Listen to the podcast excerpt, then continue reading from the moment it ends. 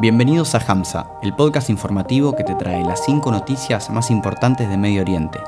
Hoy es lunes 17 de abril de 2023 y esto es lo que tenés que saber sobre la región. Golpe de Estado en Sudán. Combates entre el ejército y paramilitares dejan al menos 56 civiles muertos en el segundo día consecutivo de enfrentamientos.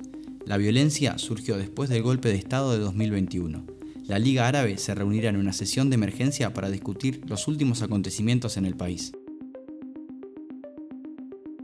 El ministro de Relaciones Exteriores de Siria, Faisal Mikdad, inició una visita a Argelia y Túnez en un esfuerzo por revitalizar las relaciones diplomáticas en el mundo árabe, más de una década después de que su país fuera aislado globalmente. Mikdad insistió en que las relaciones entre Siria y Argelia existen más allá de las dificultades actuales. El presidente palestino Mahmoud Abbas visitará Arabia Saudita para sostener conversaciones con el rey Salman y el príncipe heredero Mohammed bin Salman.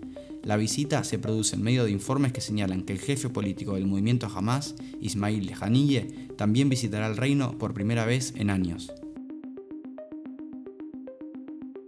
En Jerusalén ocupada, las fuerzas de seguridad israelíes atacaron a cristianos ortodoxos que querían asistir a la ceremonia del fuego sagrado en la iglesia del Santo Sepulcro. Los fieles llevaban cruces de maderas y espadas simbólicas mientras se dirigían a la iglesia, que es considerada uno de los lugares más sagrados del cristianismo.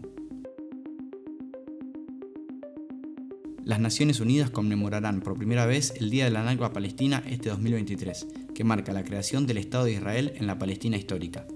El presidente palestino Abbas instó a todos los palestinos a conmemorar la tragedia de 1948 para hacer frente a las falsas narrativas que intentan distorsionar la historia y los hechos.